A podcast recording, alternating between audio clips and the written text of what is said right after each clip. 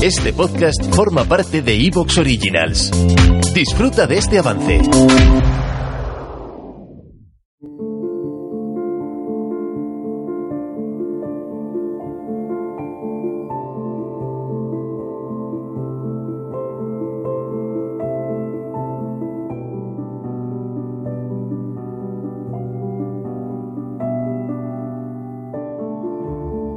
Tú que amas un amor fantasma y que das un nombre a la niebla, a la ceniza de los sueños.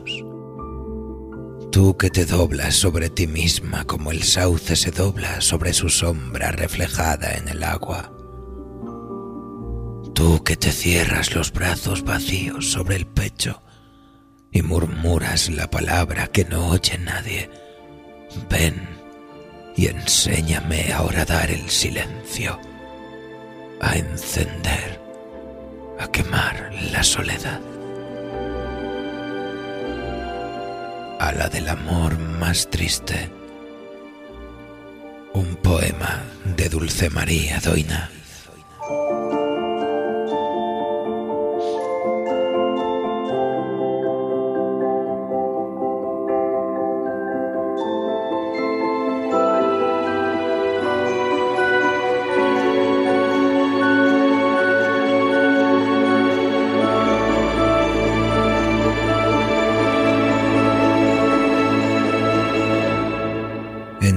Las cosas inertes que pueblan este mundo hay una vida secreta que respira. En las piedras y los ríos y las montañas, en la niebla, hay unos ojos quietos y luminosos observando, testigos mudos del acontecer de los eones, curiosos de nuestras tristezas y alegrías asombrados en la quietud de una sensibilidad brutal, alejada de toda hipocresía, que nos ve con su mirada de lluvia y palpa desde la tierra mojada el latir caliente de nuestros cuerpos, y se pregunta seguro el por qué, por qué tan hacinados y temerosos, por qué tan enfadados y tristes con nosotros mismos ¿Por qué tan aferrados desesperadamente a todas las cosas santas y terribles? Entregados a una eternidad de llanto.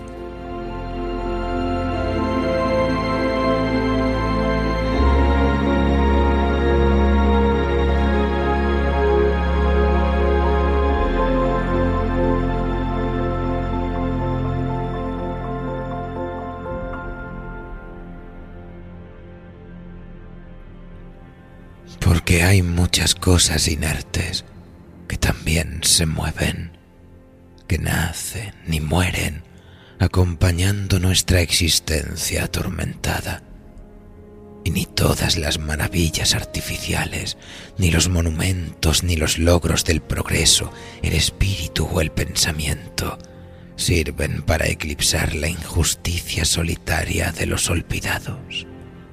Esos que pueblan los bosques y los cerros nos miran y se preguntan también el porqué de tanta injusticia.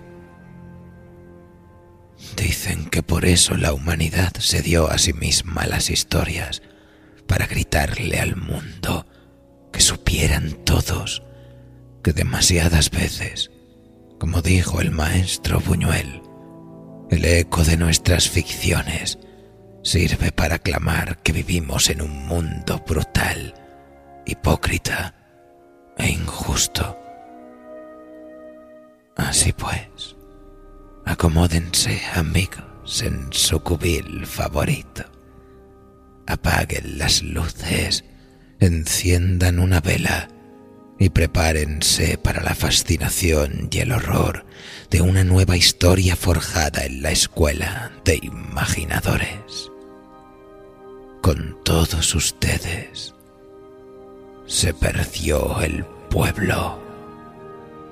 Un relato de Claudia Sánchez Vidal.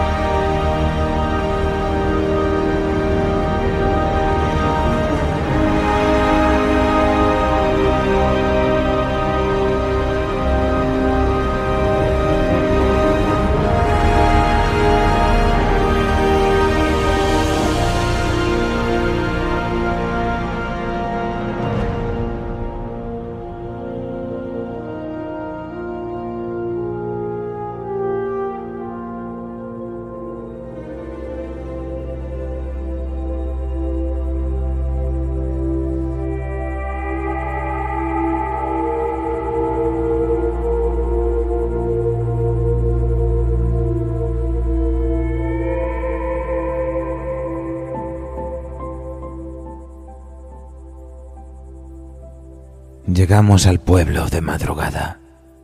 Era la primera vez que íbamos tan lejos. Tuvimos que entrar despacio porque el cuerpo cada vez pesaba más. Tal vez no fuera ese el pueblo al que nos dirigíamos, pero una fuerza extraña y agradable nos había ido acercando a la tierra cuando habíamos empezado a ver las luces lejanas y tenues, y no habíamos podido hacer más que quedarnos allí a reposar. La noche se había ido pasando mientras llegábamos, y ahora el silencio de esas horas innombrables, del tiempo que se encaja en la penumbra que anuncia la mañana, estaba de nuestra parte. Con los primeros rayos de luz pudimos ver el rocío helado posarse sobre las hojas de los árboles. Había flores marchitas en los balcones por el frío del invierno y algunas nos acercamos a acariciarlas. Las persianas estaban aún bajadas y sólo podía intuirse el olor de alguna chimenea que acababa de alumbrarse y que en alguna casa habría alguien tratando de encender el fuego de la cocina, con los ojos medio cerrados por las legañas que se amontonaban en las comisuras de los párpados, que acercaba las manos a las llamas que calentaban el agua de la cafetera para lograr sentir los dedos, que caminaba despacio y descalza pese a las gélidas baldosas para no despertar a la niña que por fin había conseguido dormirse. Fuimos pasando por las calles más estrechas, acercándonos tanto cuanto pudimos para tratar de no ensanchar el espacio entre los muros con nuestra fuerza. Elegimos los tejados ya ennegrecidos para tumbarnos a descansar.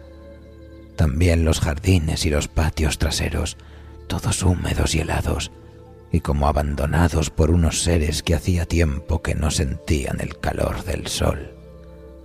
Rozamos con nuestra piel una mesa y sus sillas de hierro oxidado y nos posamos en una ventana de la que salía una luz cálida. Olía a tronco quemando y nuestra piel grisácea absorbió el aroma y lo llevó por todo el pueblo. Nunca habíamos estado tan cerca. Desde arriba, las casas se veían diminutas y lejanas, y nosotras que no habíamos podido bajar antes hacia aquella tierra, ahora creímos estar en un lugar distinto. No tuvimos miedo. Alguien nos dijo que las fuentes estaban heladas y que solo encontraríamos agua si nos íbamos lejos, más arriba, más hacia el centro del mundo. Pero quisimos quedarnos.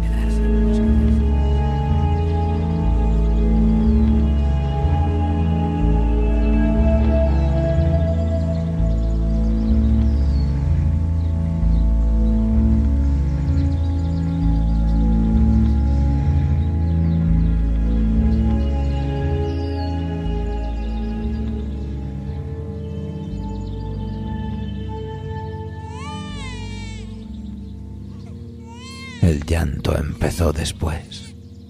La madre no se acordaba del tiempo que había pasado la niña raptada en el sueño. Demasiado poco. No había luz que indicara que el mediodía se precipitaba sobre las casas. No había más que hambre y frío y una sensación perpetua de día grisáceo en el que no hace falta la vida. Pero la niña lloró y la madre pensó que sería igual que había hecho siempre a esa hora. Aún descalza corrió por la sala, la cogió, la llevó a la mesa y masticó el pan que luego se tragaría la niña. Con sorbos irregulares y fuertes, trataba de parar el llanto para dejar pasar la miga humedecida que se mezclaba ahora con todo aquello que habitaba su boca.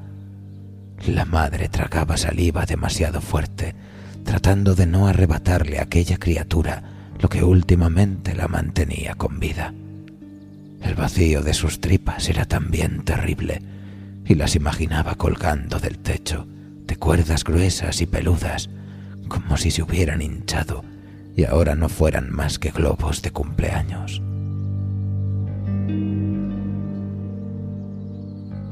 Fue en busca de agua para saciar el hambre y se olvidó de que con el café se había terminado toda la que había en aquella tierra pequeña. Tocamos a su puerta y a sus ventanas y nos agarramos a las tejas que la cubrían desde más arriba mientras le contábamos que no fuera en busca de nada. Solo encontraría sed y silencio y un desierto denso y húmedo. Tratamos de decirle que no fuera, pero calzó a la niña y luego a sus pies helados y heridos y se fue. De las paredes que rodeaban aquella estancia, que se repartía en otras más pequeñas con cortinas por puertas. ¿Te está gustando lo que escuchas? Este podcast forma parte de Evox Originals y puedes escucharlo completo y gratis desde la aplicación de Evox. Instálala desde tu store y suscríbete a él para no perderte ningún episodio.